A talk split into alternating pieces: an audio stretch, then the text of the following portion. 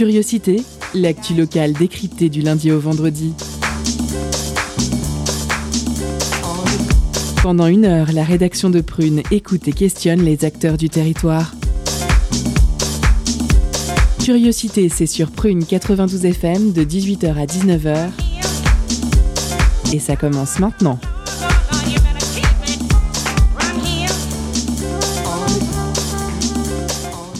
Bonsoir à toutes et à tous, nous sommes le vendredi 10 décembre et aujourd'hui comme tous les vendredis, la rédaction vous propose une émission sur le petit monde de la culture nantaise et ses environs.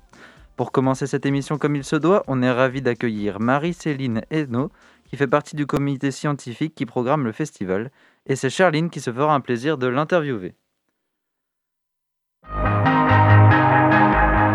L'entretien de curiosité sur Prune 92 FM et le www.prune.net.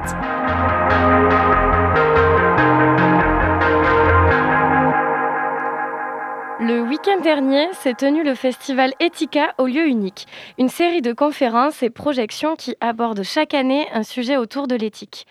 Le thème de cette année était passionnant puisque c'était les tabous. Qu'est-ce que les tabous et quels sont ceux qui ont été abordés durant le festival? J'espère, chers auditeurs, que ce sujet attise votre curiosité comme ça a été mon cas le week-end dernier. Nous allons pouvoir se replonger dans ce sujet des tabous grâce à la présence aujourd'hui de Marie-Céline Hainaut, doctorante en philosophie. Bonjour et merci d'être avec nous aujourd'hui. Bonjour. L'association Ethica organise des rencontres euh, publiques à Nantes dans le domaine de la philosophie et de l'éthique autour de questions euh, qui animent la société.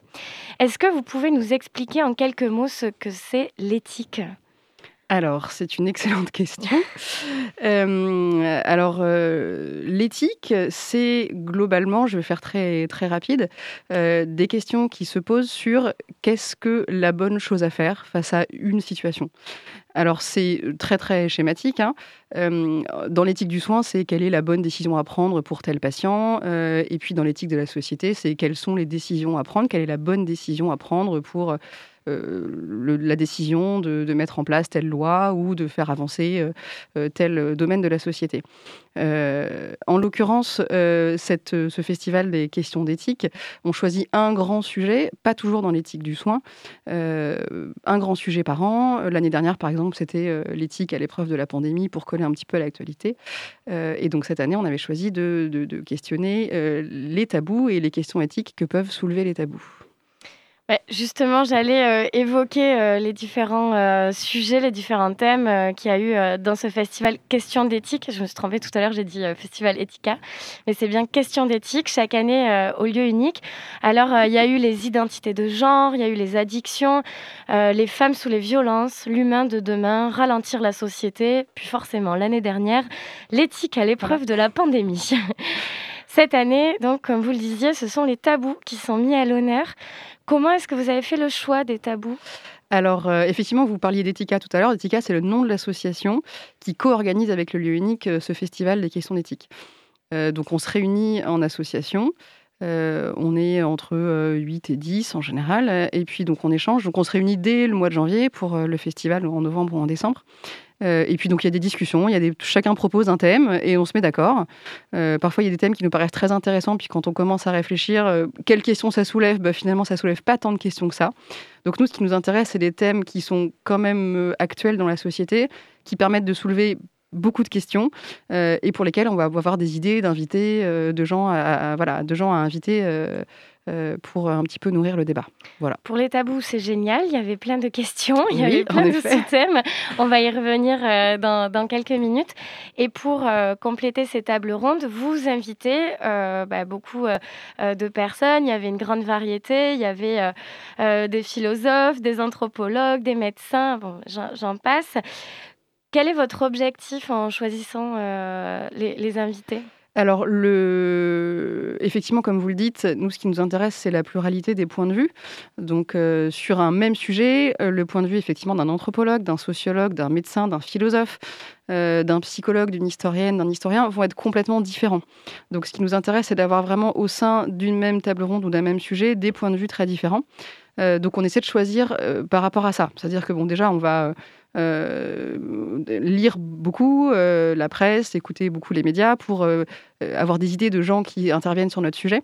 Et puis ensuite, on essaie de les mettre en relation les uns avec les autres en disant voilà, une table ronde avec, bah là, il y a par exemple la table ronde sur l'inceste, une historienne, un juge des enfants et un, un, pédopsychiatre. Du coup, ça nous fait quand même plusieurs points de vue intéressants sur le même sujet.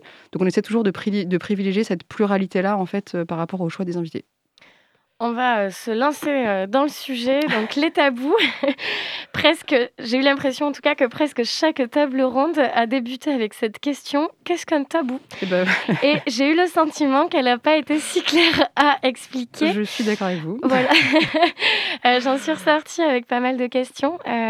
finalement, ça a été pas facile à distinguer la notion de tabou avec celle d'interdit, tout simplement. Absolument. Il y avait aussi la notion du du tabou, l'action qu'on peut pas faire, mais ce qui est tabou, c'est le fait de pas en parler. Enfin bon. Voilà. Voilà, pour vous expliquer vous bien les, écouté, hein. les auditeurs, en fait, euh, ce qui, ce qui s'est passé. Euh, est-ce que vous, vous, vous sentez, après ces deux jours de, conférence, d'expliquer un peu, euh, nous expliquer ce que c'est un, tabou? Ah oui, alors je ne sais pas si je vais être plus claire que ce que vous avez entendu au lieu unique. donc tout, tout d'abord, c'est intéressant la question que vous posez, la différence entre le tabou et l'interdit, j'y viendrai après parce que je trouve que c'est assez intéressant. Euh, le tabou, à l'origine, euh, c'est une, chose, un animal, une personne qu'on ne peut pas toucher parce qu'il est considéré comme sacré ou impur. Euh, donc finalement, ce qui est vraiment tabou au sens strict, il y a assez peu de choses finalement si on est vraiment sur cette définition-là.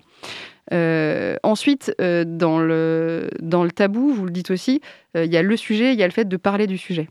Donc c'était intéressant et on s'en est rendu compte et je pense que ça a grandi chez nous cette idée-là qu'on n'avait pas forcément au départ, qu'en fait, le simple fait d'en parler posait problème. Et donc, parfois, on peut aussi rentrer ça peut-être dans la définition du tabou, de dire aussi est tabou euh, ce qui paraît problématique euh, lorsqu'on l'aborde. Euh, et effectivement, bah, voilà, on, a, eu pas mal d'intervenantes dans ce sens-là. Il y avait notamment une, une, joute oratoire étudiante que je vous invite tous à aller écouter parce que c'était vraiment super. Ils avaient chacun, des étudiants du master éthique, cinq minutes pour questionner un tabou de leur choix. Et il y a une étudiante qui avait choisi le sujet de la nécrophilie. Effectivement, très justement, la question était de dire, ben, en fait, la nécrophilie, euh, en tant que telle, l'acte est tabou, mais le fait d'en parler, c'est tabou aussi, parce qu'essayer de lancer le sujet dans une réunion de famille ou avec des amis, bah, tout de suite, ça pose un peu problème. Donc, le fait de parler du tabou fait presque partie du tabou, et ça, c'est vraiment quelque chose euh, dont j'ai pris conscience pendant le festival en discutant un peu avec tous les intervenants. Et puis, le passage du tabou à l'interdit. Alors, il y a, euh, Solomon Reynard qui a fait une, qui a, cité, enfin, une citation sur ce sujet-là dans son livre Orphée euh, et il dit qu'en fait, finalement, le progrès, alors il le dit, j'ai pas exactement les mots en tête, mais que le progrès de l'esprit humain euh, et de la civilisation, c'était peut-être de réussir à passer d'un tabou à une interdiction raisonnable et raisonnée, en fait. Que le fait que le tabou puisse passer de, de ce côté un peu intuitif à une interdiction, pour laquelle on est capable de donner des causes, c'est peut-être ça, finalement, le progrès de l'esprit humain. La première table ronde, elle questionnait l'universalisme des tabous. Alors, c'est-à-dire le fait que nos tabous soient euh, intemporels et universels à travers les sociétés du, du monde entier. Or, la présence de Marilyn Patoumatis, préhistorienne, était extrêmement pertinente à cette table ronde parce qu'elle nous montre que c'est faux. Euh, beaucoup de tabous, euh, comme euh, le cannibalisme par exemple ou l'inceste, sont des constructions plus récentes. On en retrouvait dans des sociétés du néolithique. Alors pourquoi est-ce qu'on crée des tabous puisqu'ils ne sont pas innés finalement? Eh bien ça, c'est une excellente question. Il y a plusieurs, euh, plusieurs visions de cette, de cette question. Il y a des, des, des, anthropologues ou des sociologues qui vont considérer que le tabou est nécessaire euh, pour, euh, pour se, construire autour d'un même rejet, par exemple, le tabou de l'inceste, ou par exemple, qui est en fait le tabou le plus universellement retrouvé quand même, et qui permet de construire une société autour de cette interdiction, justement, enfin de ce tabou qui devient une interdiction. mais effectivement, vous le dites très justement, le tabou, il y a beaucoup de tabous qui ne sont pas universels, comme par exemple, effectivement, le tabou du cannibalisme. Et ça, c'était très intéressant. On a euh, eu un entretien avec Monder Kilani, euh, qui a écrit un livre sur le cannibalisme, justement, euh, et qui explique que, bah, que, chez nous, dans nos sociétés occidentales, c'est impensable en fait, mais qu'il y a plein de manières de comment de pratiquer le cannibalisme dans certaines sociétés qui n'est ni, ni violente, ni irrespectueuse, etc. Que ça peut même être une manière d'honorer les gens qui sont morts, euh, de, de, perpétuer, entre guillemets, les générations, etc. Donc il y a des, tabous qui sont très spécifiques à une société ou à une culture et qui ne sont absolument pas euh, généralisables en fait. Le, à cette table ronde, justement, la, première sur euh, les tabous, le philosophe euh, Bernard euh, disait qu'ils sont là pour nous permettre de mieux vivre en société. Mais ça m'a donné l'impression qu'ils empêchent justement de pouvoir parler de, de, ces sujets parce qu'en évoquant un sujet tabou, on a peur d'être entaché soi-même de ce sujet ce qui parfois va créer donc une omerta et empêche les mentalités de, changer. Et là, c'est vrai qu'on peut parler de, l'inceste, par mhm. exemple. On n'en parle pas, donc ça ne change pas. Donc j'avais l'impression finalement que les tabous permettent, oui, de mieux vivre en société, mais en fait avec les yeux fermés. Euh, oui, alors euh, c'est intéressant ce que vous dites. Euh, je pense qu'il faut vraiment différencier le fait, l'action qui relève du tabou et le fait de parler de ça. Euh, c'est-à-dire que je pense qu'on peut que tous les tabous ne sont pas à lever. Évidemment, on pense au tabou de l'inceste, il ne faut pas lever ce tabou-là, évidemment. mais en revanche, il faut lever le tabou de parler du tabou. C'est-à-dire qu'il faut vraiment différencier les deux niveaux, je pense. et on a vu qu'effectivement, dans ces, dans ces tables rondes, il y avait beaucoup de difficultés à parler de certains sujets. Et autant on est d'accord que que, que, le, tabou, dans certains cas, doit être, doit être respecté, ce qu'ils font d'une société, autant je vois pas le problème d'en parler, en fait, de simplement questionner. Euh, et donc, je pense qu'il faut, voilà, il faut vraiment séparer ça. Vous le dites très justement, bah, le tabou de l'inceste en tant que tel doit être, en tout cas, cette interdiction qui a, qui a découlé du tabou doit être évidemment respectée. Mais justement, il faut en parler. Donc, il faut lever le tabou de parler du tabou, entre guillemets. Je ne sais pas si c'est très clair. Ce que... Pour moi, c'est très clair. Je vous propose qu'on lève euh, le tabou, euh, de, tabou de parler du tabou, euh, après une pause musicale et on va s'intéresser plus particulièrement à tous les thèmes qui ont été abordés au festival Questions d'éthique le week-end dernier. C'était la première partie de cette interview, mais ne vous inquiétez pas, chers auditeurs, on retrouve Marie-Céline Hainaut après le morceau Michael de Tandrick Club.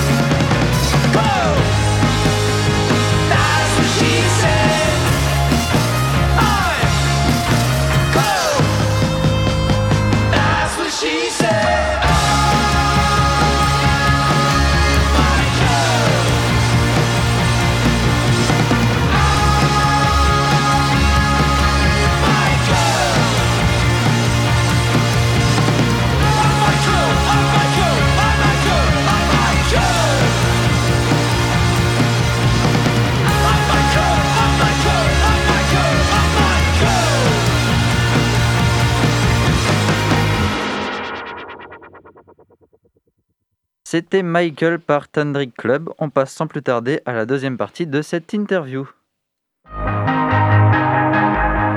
L'entretien de curiosité sur Prune 92 FM et le www.prune.net.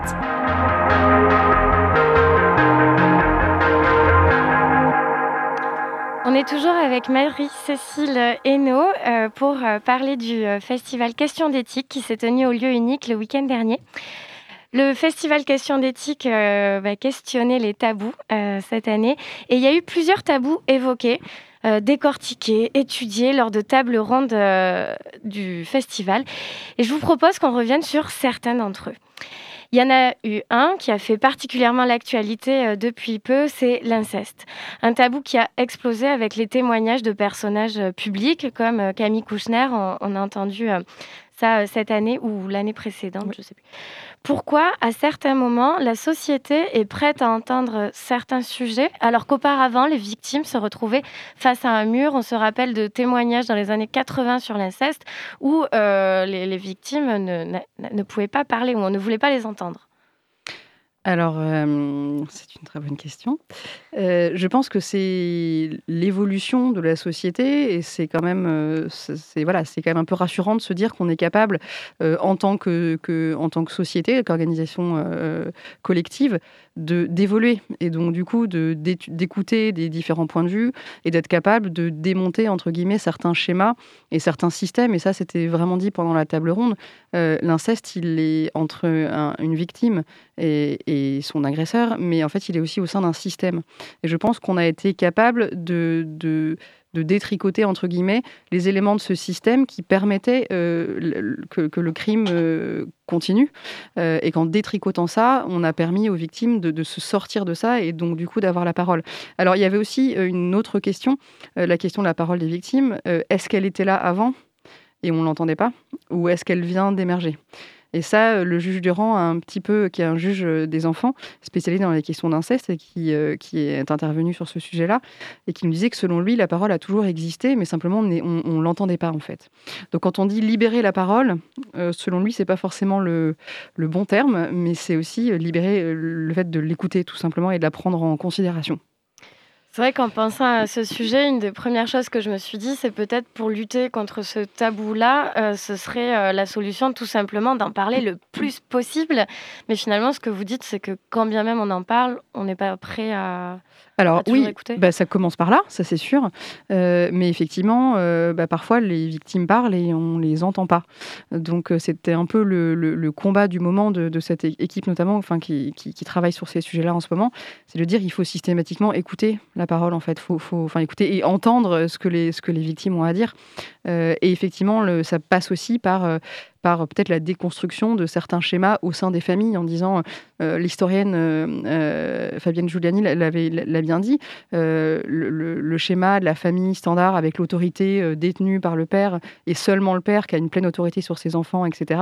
Bah, finalement, peut-être qu'il faut questionner ça en disant que bah, voilà, le père a l'autorité, peut-être hein, encore dans la loi, mais qu'en fait, on, peut tout à fait déconstruire ça et dire aux enfants que bah, voilà, l'autorité, elle n'est pas, pas sans condition. C'est-à-dire que qu'il peut sortir de ça et il peut parler, il peut parler même s'il parle d'un crime qu'a commis son père, évidemment.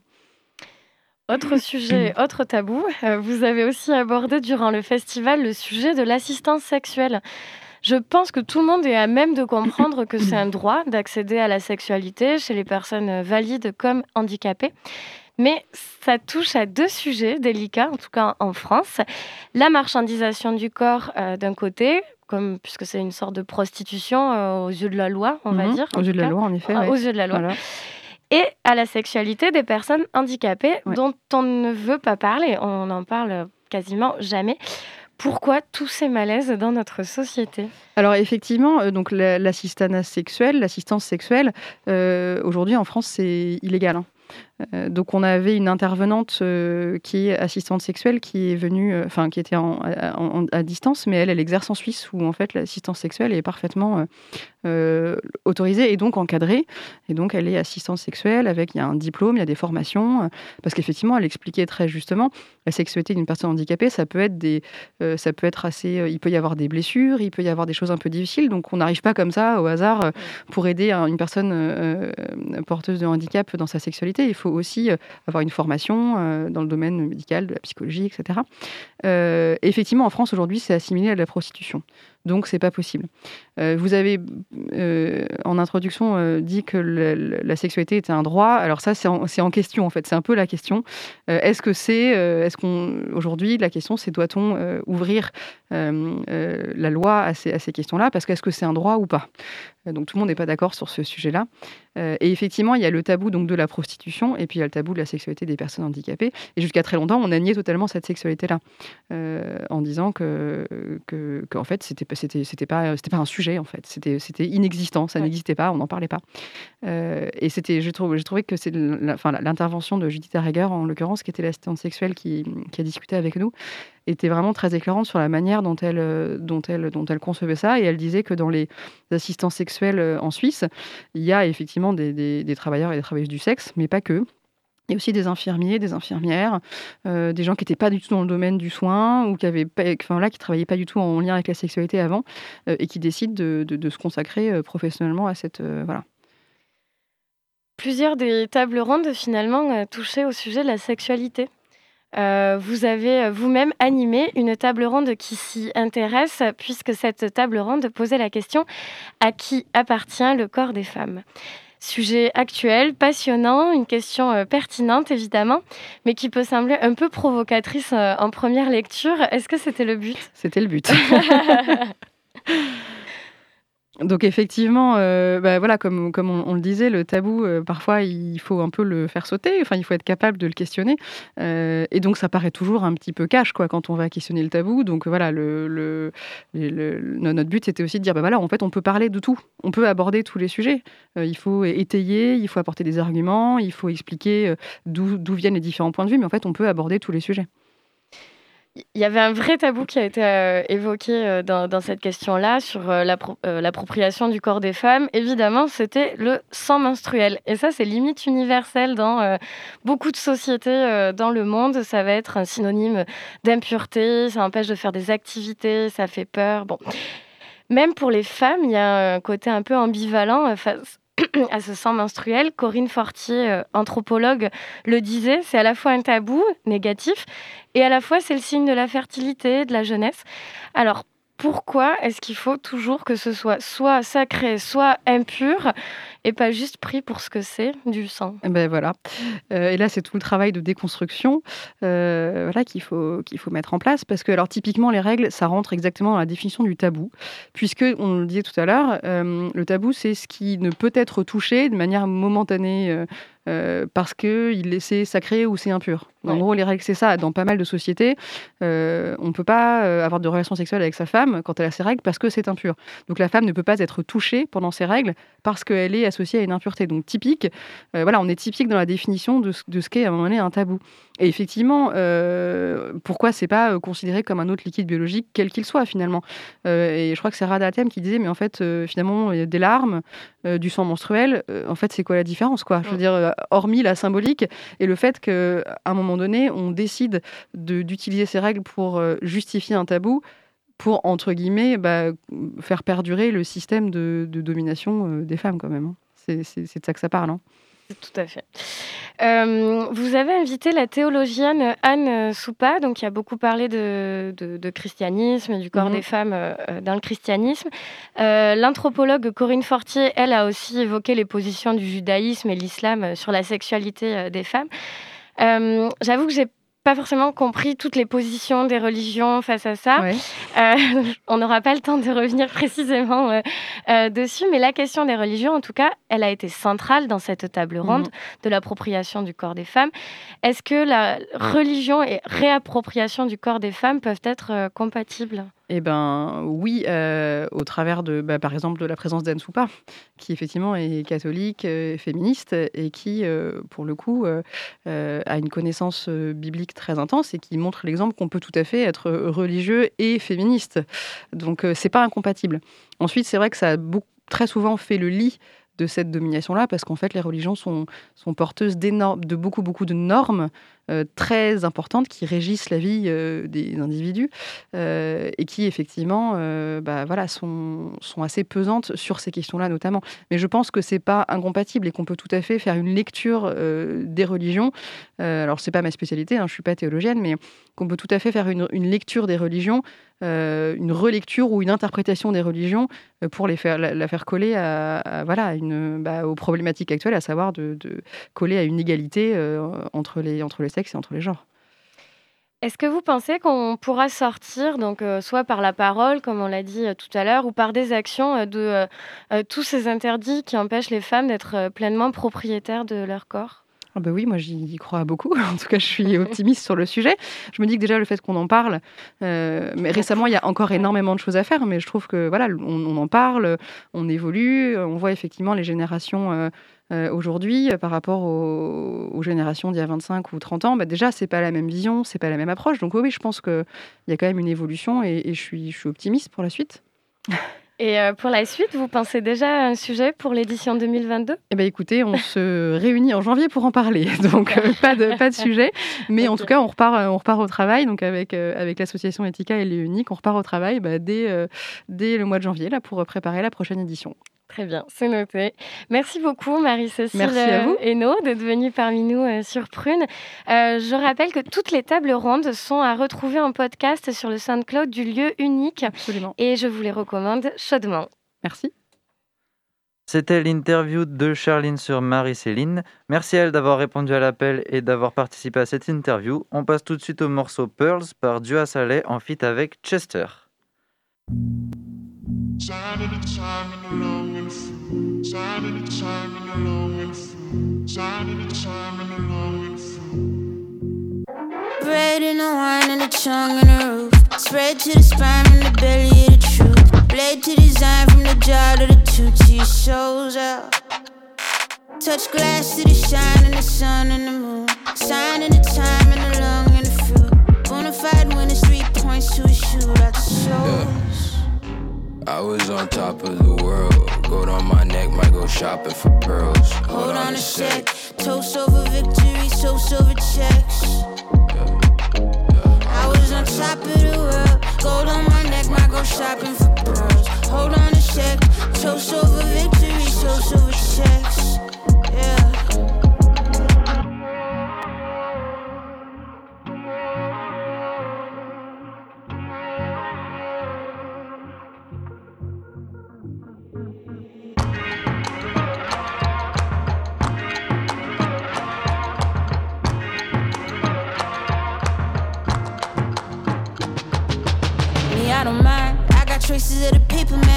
I. I was counting up the acres in the medicine mine. I was tripping in the mazes and the measurement line. Sweeter than I, sweeter than me, I don't mind. I got laces in the races that'll pull on the mind. I was patient with the faces that are sent from the pine. They was drinking up the cases and they left me the line, left me the line. I was on top of the world. Gold on my neck, might go shopping for pearls. Hold, Hold on, on a sec. Toast over victory, toast over checks. I was on top of the world. Gold on my neck, might go shopping for pearls. Hold on a sec. Toast over victory, toast over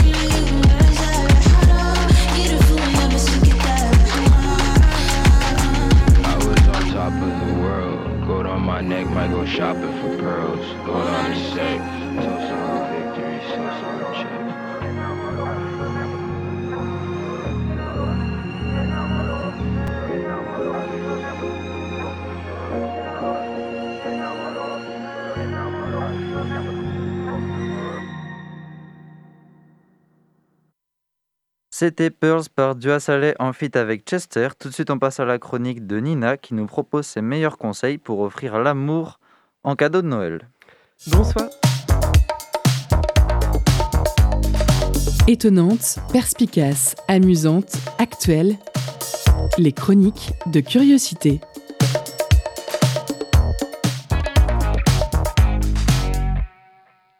Bonsoir chers auditeurs et auditrices. Nous sommes le 10 décembre, Noël approche, et si cette course effrénée aux cadeaux et à la consommation vous fatigue, voire vous dégoûte, sachez que vous n'êtes pas seul. Alors, je vous ai concocté une liste de cadeaux gratuits entièrement éco-responsable à offrir tout particulièrement à des parents. Oui, parce que c'est toujours le casse-tête les cadeaux pour les adultes. Que ce soit belle-maman ou tonton, ils en ont marre de la énième paire de chaussettes de Noël, et je les comprends. Alors, voici une liste de cadeaux éthiques, locaux, gratuits, à l'empreinte carbone nulle, mais avec une empreinte émotionnelle garantie. Pour commencer, je vous propose d'offrir la non-jugement box, 100% éco-responsable. La non-jugement box est un cadeau que vous pouvez offrir toute l'année sans dépenser un seul euro. Comment s'utilise cette box? C'est très simple. Pour activer la box, il suffit de se retenir de tout commentaire face à une situation d'éducation qui vous paraît inadmissible. Voici un exemple concret d'utilisation. Votre petite nièce ou voisin se roule par terre en hurlant le 25 décembre parce qu'il n'aime pas son cadeau? Avec la non-jugement box, plutôt que de regarder son ou ses parents avec dédain pour lui faire remarquer que son enfant fait du bruit et gêne tout le monde, ce qu'a priori le parent en question a déjà conscience, offrez-lui une dose de non-jugement. Comment, me direz-vous? Tout simplement en poursuivant vos activités tranquillement, sans même remarquer cette scène. C'est loin d'être simple, j'en conviens, et c'est bien pour cela que la non-jugement box existe. Le non-jugement est un apprentissage, il demande bien plus d'efforts qu'offrir une paire de chaussettes, mais vous préserverez ainsi la biodiversité. Si vous êtes riche de patience et d'amour, la non-jugement box peut s'offrir dans sa version XXL avec le pack soutien et empathie en promo à toujours 0 euros. Comment s'utilise le pack soutien? C'est très simple. Vous avez déjà passé la première étape du non-jugement et à cela vous pouvez y ajouter du soutien. Celui-ci peut prendre la forme d'un sourire ou d'un petit mot réconfortant du type Les miens, mes neveux, voisins faisaient pareil à leur âge. Heureusement, ça passe. Je suis sûr que vous êtes un parent formidable, bon courage. Ainsi, plutôt que vous casser la tête à trouver une idée de cadeau, vous aurez fait le plus beau cadeau dont tout parent rêve de recevoir, du non-jugement et du soutien en toutes circonstances, peu importe ce que ce parent fait ou ne fait pas. Avec ce cadeau, vous laisserez une empreinte mémorable auprès de vos proches. Idée cadeau numéro 3, le casque à écoute active sans fil en fibre sensible. Ce casque imaginaire sera du plus bel effet pour les fêtes, notamment après le repas de famille. Comment s'utilise-t-il? C'est très simple. Vous portez ce casque imaginaire pour prendre le temps d'écouter un parent, un adulte, vider son sac. Ce casque a la particularité d'activer une vraie écoute et empêche celui qui le porte de profaner toute forme de conseil non sollicité qui pourrait accroître la culpabilité d'un parent. Une fois le casque à écoute active porté, il remplace chaque idée ou conseil qui vous passerait par la tête par un hochement de tête ou un ⁇ Je comprends, cela ne doit pas être facile ⁇ Le casque vous murmure aussi des phrases toutes faites telles que ⁇ Comment tu te sens vis-à-vis de tout cela ?⁇ Cette question ayant pour seul objectif de poursuivre l'écoute. Le casque vous retiendra d'émettre une quelconque forme de conseil en donnant pour exemple un autre parent qui, dans une situation similaire, semble s'en sortir. Si une telle idée vous passe par la tête, le casque à écoute active bloque le commentaire et vous rappelle que la meilleure chose à faire reste de donner confiance à cette personne sur ses, capacités à trouver des solutions par elle-même.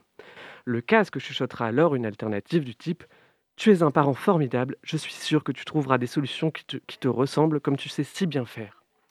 Ce casque gratuit s'adapte à toutes les chevelures, même ceux qui n'en ont pas, et il est évidemment Bluetooth.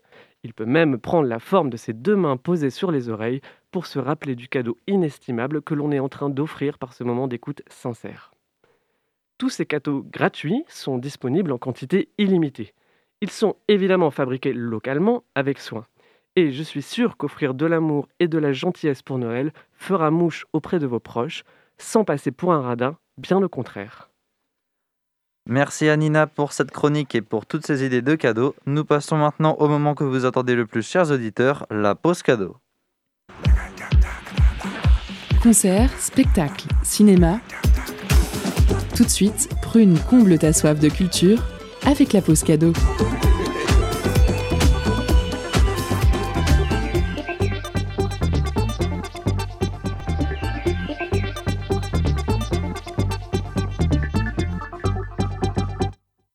Soir, Prune vous fait gagner des places pour une représentation de La Centrale en Chaleur par Guillaume Bayard, mardi 14 décembre à 20h au TU. Adapté du roman japonais de Genichiro Takahashi, cette joyeuse partie de théâtre sonde avec crudité et absurdité notre monde. Un monde dominé par une espèce suffisamment cinglée pour avoir construit l'outil de sa propre destruction. Avec en toile de fond la fin du monde et l'obscénité politique et médiatique, le groupe Fantomas livre une tentative communautaire et drôle qui hisse l'imaginaire au plus haut niveau du désastre. Alors pour emporter vos places, envoyez Japon en message direct sur l'Instagram de Prune et soyez les plus rapides. On se laisse en musique avec Quentalo par Big Pig.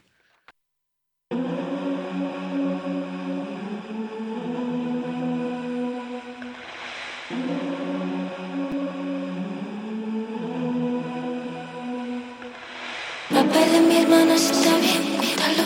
Papel en mis manos está bien, cuéntalo. Papel en mis manos está bien, cuéntalo.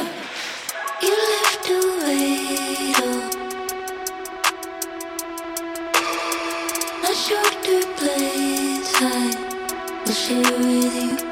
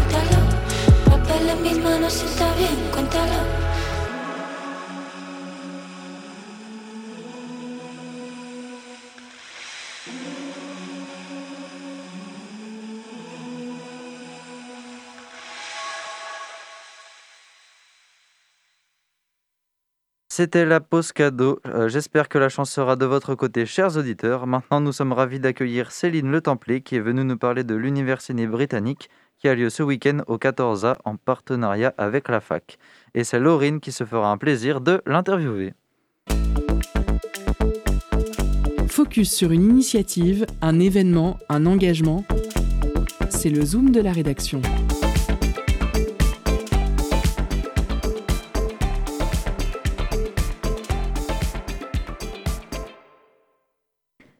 Céline Le Templier, vous enseignez euh, l'anglais à l'Université de Nantes dans le département de sociologie. Et euh, depuis 2017, vous avez repris la tête du festival Université britannique. Euh, ça se déroule en ce moment à Nantes, au 14A, depuis mardi dernier et jusqu'à dimanche inclus. Une vingtaine de films sont à l'affiche, dont de nombreux inédits. Avis aux cinéphiles. Et à propos de public, justement, on se demandait euh, quel type de spectateurs on croisait dans ce festival. Est-ce qu'il s'agissait plutôt d'amateurs de, langue anglaise qui sont attirés par euh, les projections en version originale ou euh, plutôt la, clientèle habituelle du 14A qui est attirée par le cinéma d'auteur, les festivals en général? En fait, je pense qu'on a des publics extrêmement variés. On fait aussi des séances scolaires. Ça représente une très grosse partie de notre public. Donc, le- les programmations, euh, la programmation pour les scolaires euh, est disponible surtout euh, en séance le matin. Donc, les professeurs d'anglais, notamment, viennent avec leur classe de la sixième à la terminale. Et donc, on a sélectionné des films pour tous les âges. On a effectivement aussi les habitués du 14A qui connaissent bien le cinéma et qui euh, se renseignent euh, ben, grâce euh, aux programmes qui sont, qui sont laissés sur place. Mais on a également un public spécifique, je pense, d'habitués du festival qui sont plus tournés vers la culture britannique. Notamment, on est, on, est- partenaire du CCFB, le Centre culturel franco-britannique. On leur a fait une présentation du festival. Donc, eux sont particulièrement intéressés par la culture britannique et veulent euh, aussi euh, perfectionner leur anglais. On a aussi des étudiants qui viennent. Moi, je fais la promotion du festival aussi à l'université. Il y a beaucoup d'affiches qui sont disponibles à l'université, des écrans. Et puis, on a distribué aussi des programmes sur le campus. Et est-ce que vous pensez que le, le public est surtout nantais ou est-ce qu'il y a euh, des gens qui font le déplacement aussi? Euh, je pense que c'est surtout des Nantais, mais dans le- on a quand même des, des classes notamment qui viennent de l'agglomération euh, nantaise. On a aussi un partenariat avec l'Eden 3 d'Anceny. On va faire une petite délocalisation du festival à, à Anceny euh, la semaine prochaine euh, pour une séance scolaire mardi 14 et puis pour un- une séance publique euh, le vendredi 17. Donc on, est aussi, on essaye aussi d'avoir un petit rayonnement Mhm. régional. D'accord. Pour vous qui euh, vous situez à, à l'interface entre euh, les réalisateurs de films, la presse, le public et puis aussi vos étudiants, euh, quel, quel est l'objectif principal pour vous? Qu'est-ce qui vous tient le plus à cœur dans le, le fait de, de jouer ce rôle un peu de médiation entre toutes ces parties? Alors, comme vous avez dit, c'est une mission qui est extrêmement variée. C'est une mission qui est bénévole aussi. Euh, mon premier but, je pense qu'il était quand même euh, pédagogique. C'était pour moi, c'était de, de concilier Mhm. mon travail, puisque mon métier, c'est d'être enseignante d'anglais à l'université, comme vous l'avez dit tout à l'heure. Et aussi les objectifs bah, d'un master en particulier, le master expertise des professions et institutions culturelles, qui est euh, un master euh, proposé par euh, l'UFR de sociologie à Nantes.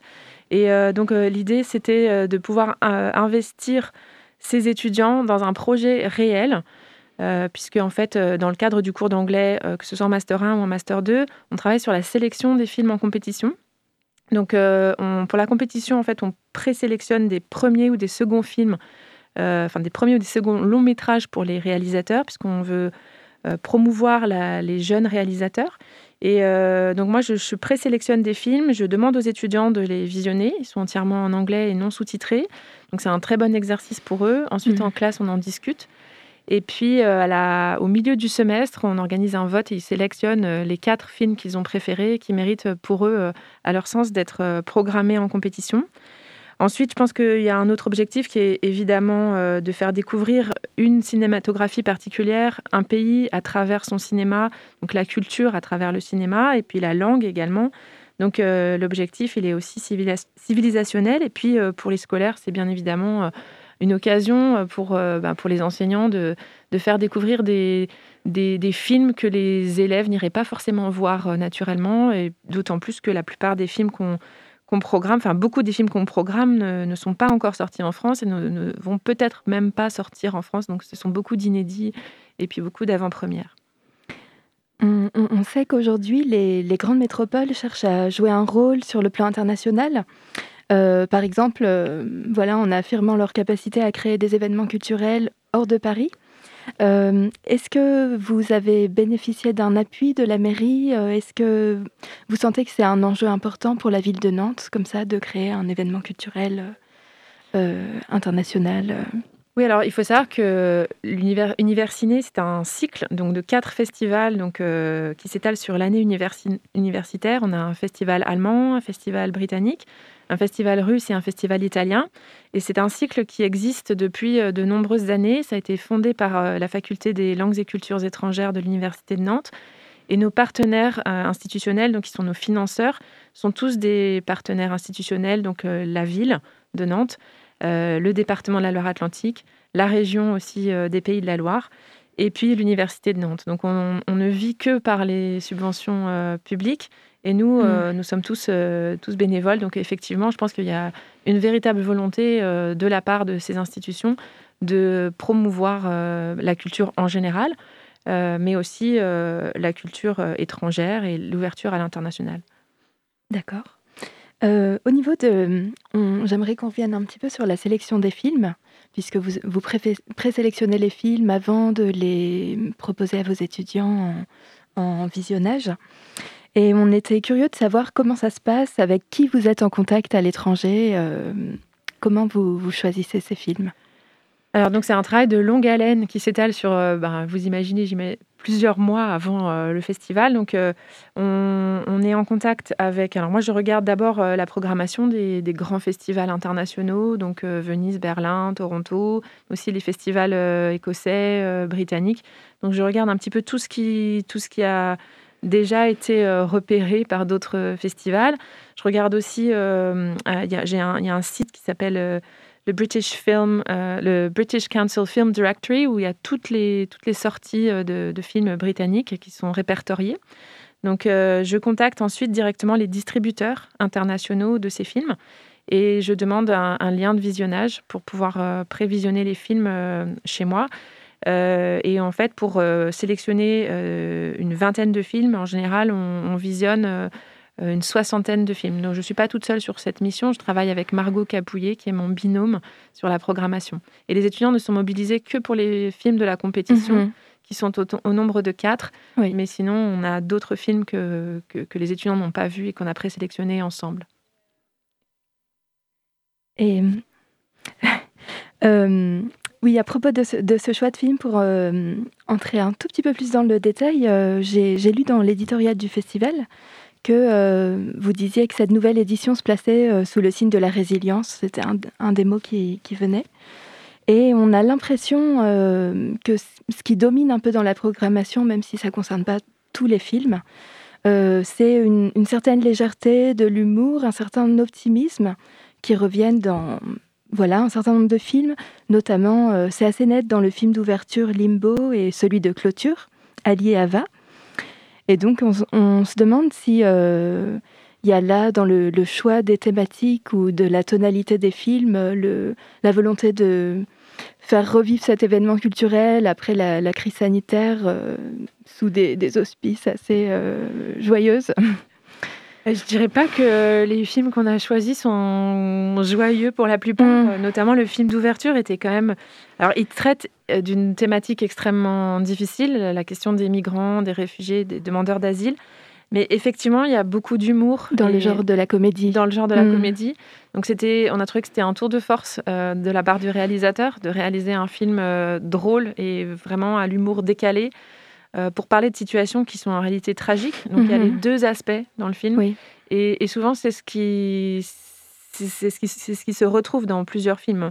On a effectivement des sujets très difficiles avec des thématiques très dures et émotionnellement chargées, mais qui sont parfois traités de manière euh, plus légère, mais pour, euh, disons, euh, faire redescendre un petit peu la, la tension sur des sujets difficiles. Où les, oui, les bandes annonces euh, laissent euh, entrevoir une, une fin heureuse parfois, ou euh, comme ça, des, des héros qui surmontent les, les obstacles assez régulièrement. Oui, mais vrai. pas systématiquement, sans Oui. doute. Mais C'est vrai que ce sera le, notamment la thématique du, du film de ce soir qui est projeté à 20h, I Never Cry, qui est euh, un film euh, très difficile puisque c'est l'histoire d'une jeune fille polonaise qui apprend que son père, qui, avait émigré euh, en Irlande, euh, vient, de, vient de mourir et qu'elle doit aller euh, chercher son corps et le rapatrier en Pologne.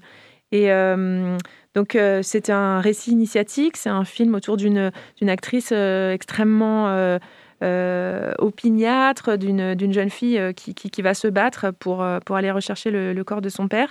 Et oui, il y a une sorte de, peut-être pas de résolution heureuse, mais en tout cas un parcours qui va lui permettre euh, d'aller vers une certaine forme de libération à travers, à travers cette épreuve de deuil. D'ailleurs, ce film euh, posait la question des, des critères du choix des films également, puisqu'il s'agit d'un long métrage polonais. Donc, euh, Polono-irlandais ou irlando-polonais, oui. C'est vraiment le choix de la, la langue euh, du, du, tournage qui est importante euh, dans la, la, sélection des films et pas forcément de la, la nationalité du, du réalisateur. Ou... En fait, on regarde euh, la nationalité du film. Alors maintenant, de plus en plus, ça n'a plus beaucoup de valeur puisque les films sont souvent des, des productions internationales. Mm -hmm. Mais euh, c'est vrai qu'on choisit aussi d'inclure l'Irlande dans ce festival britannique. C'est pas forcément un, évident, mais on considère que bon, les, les îles anglo-britanniques, enfin, l'Irlande fait partie des îles anglo-britanniques et que on a envie de montrer des films irlandais. Donc là, c'est vrai que c'est un réalisateur polonais, mais il a vraiment réalisé le film entre les deux pays et dans les deux langues. Et donc, il y a une partie du film qui se passe en Pologne, une autre partie qui se passe en Irlande. Et euh, on a trouvé que c'était très intéressant parce que euh, deux pays qui, a priori, n'ont rien à voir, sont montrés euh, vraiment sous le signe de la similitude. Et c'est très intéressant puisque, justement, c'est ailleurs que les migrants vont chercher en Irlande pour euh, bah, nourrir leur famille, envoyer de l'argent au pays, se révèle euh, euh, ne pas forcément correspondre à leurs attentes et c'est pas forcément l'Eldorado auquel ils avaient rêvé. Donc, euh, on a trouvé que ce film était euh, intéressant. C'est vrai que c'est une exception hein, dans la programmation. La plupart des films ont vraiment un ancrage euh, britannique très fort. Mais c'est vrai que c'est le cas aussi du, du film qui sera programmé demain soir, Nobody Has to Know, qui est un film en réalité qui a été réalisé par Bully Lanners, qui est un réalisateur belge, un acteur belge assez connu en, en France, oui.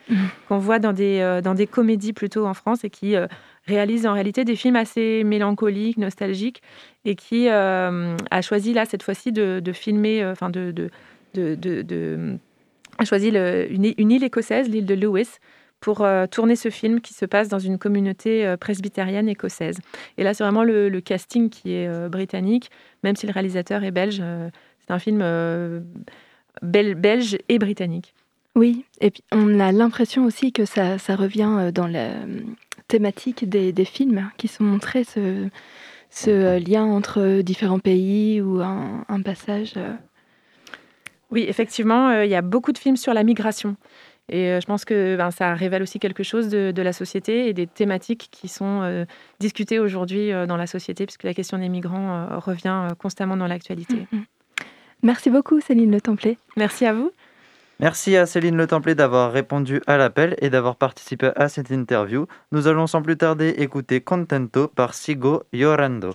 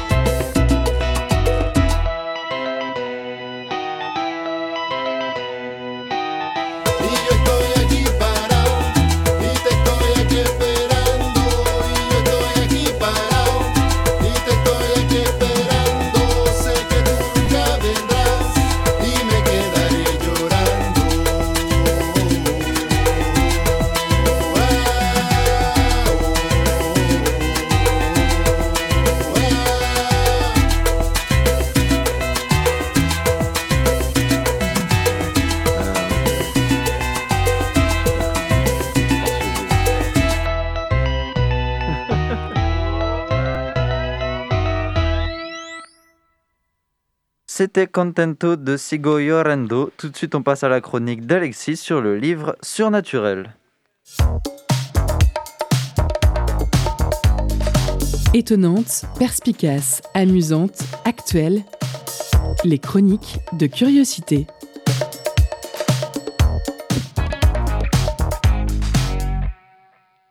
Et euh, merci de m'accueillir encore une fois pour cette chronique euh, littéraire, littéraire, mais euh, voilà, euh, ça peut être assez large aussi, puisque là, je vais vous parler d'un livre euh, où il y a bien des mots écrits à l'intérieur, mais aussi et surtout des photos. C'est un recueil de photographies, euh, des photographies qui datent du, euh, siècle avant-dernier déjà, hein, du 19e siècle et puis du début du, du 20e siècle. Un livre qui s'appelle donc Surnaturel, euh, sous-titré Une histoire visuelle des femmes médiums, et c'est euh, Philippe Baudouin donc qui a retrouvé donc euh, ces, ces photos, les a compilées et euh, a accompagné en plus euh, le- les photos d'un texte historique, puisque c'est avant tout un, historien de, profession. Et euh, ce, livre donc revient sur visuellement donc sur l'histoire des, des femmes médiums, donc les médiums, donc c'est- ces charlatans hein, qui font croire qu'ils peuvent parler avec, euh, avec l'au-delà et euh, qui euh, a connu un véritable essor. Alors, ça s'est fait petit à petit en Europe au, au 18e, euh, puis surtout au 19e siècle, parce que ça cohabitait pas mal avec la mode de la prestidigitation et puis aussi avec toutes les nouvelles techniques qui, sont, qui vont arriver. Et c'est vrai qu'à la fin du 19e, euh, le- le- les médiums, avec Mesmer notamment, enfin les suites de Mesmer, etc., ont connu un, véritable essor. Qui est intéressant, c'est que euh, cet essor, déjà, il est euh, contemporain des débuts de la photographie, puis euh, du cinéma à la toute fin du siècle. Et donc, euh, ça, a été, ça a été documenté. Euh, et euh, c'est euh, beaucoup de femmes finalement euh, se sont euh, sont devenues des, médiums et euh, ça leur a permis d'être le plus euh, que d'habitude sur le sur le devant de la scène euh, puisque c'était quand même assez rare à cette époque-là. Et donc ça leur a permis comme ça voilà de finalement c'était une manière de, s'émanciper un petit peu et, et d'être sur le sur le devant de la scène. Mais justement, ça a cohabité avec les débuts de la photo qui pouvaient euh, enregistrer ça, documenter euh, ces pratiques. Et aussi, assez rapidement, euh, la photographie a été utilisée à des fins pseudo-scientifiques pour essayer de prouver si c'était vrai ou pas vrai. Euh, et donc, les photos sont justement euh, belles et fascinantes euh, dans ce recueil, puisque ça fait rentrer un petit peu tout ça dans le, dans le fantastique, avec des apparitions de spectres, etc. et, et du coup, qui, bon, voilà, ça joue avec les, techniques photographiques de, cette époque-là. Mais hélas, plutôt dès la fin du 19e et le début du 20e siècle, en fait, cette, ce- cette émancipation s'est retournée contre, contre ces femmes. C'est ce que raconte le, le livre, puisque les scientifiques en ont en fait profité, enfin, sous prétexte de vouloir contrôler, voir si c'était vrai, etc., ils en ont profité pour en fait euh, euh, installer des, des protocoles scientifiques qui étaient franchement qui s'apparentaient à de la torture, c'est-à-dire qu'on a des photos où ces femmes sont euh, sont voilées, puis carrément quasiment dans une camisole de force, entravées, etc. Et donc euh, euh, ça s'est terminé assez mal justement pour cette euh, émancipation des, femmes, des femmes médiums, voilà, ou en tout cas qui, étaient sur la scène pour faire de, la magie. Mais le livre est vraiment fascinant et les photos sont très belles. et c'est édité par un éditeur qui s'appelle Pyramide, qui est un, éditeur tout à fait intéressant, qui sort pas énormément de bouquins, surtout des, recueils d'art, des recueils de, photos.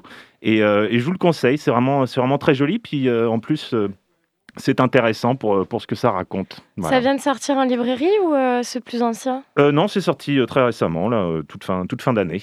Donc c'est disponible, un format, euh, voilà, c'est un format de taille moyenne, donc pour bien profiter des, des photos. Ok, merci beaucoup Alexis pour cette chronique littéraire. C'est la fin de cette émission. Merci à tous les invités d'avoir participé à cette émission. Émission qui sera d'ailleurs à retrouver sur le site internet de Prune.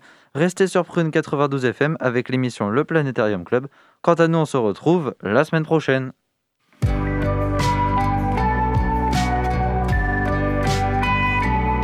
Pour écouter ou réécouter Curiosité, rendez-vous sur le www.prune.net.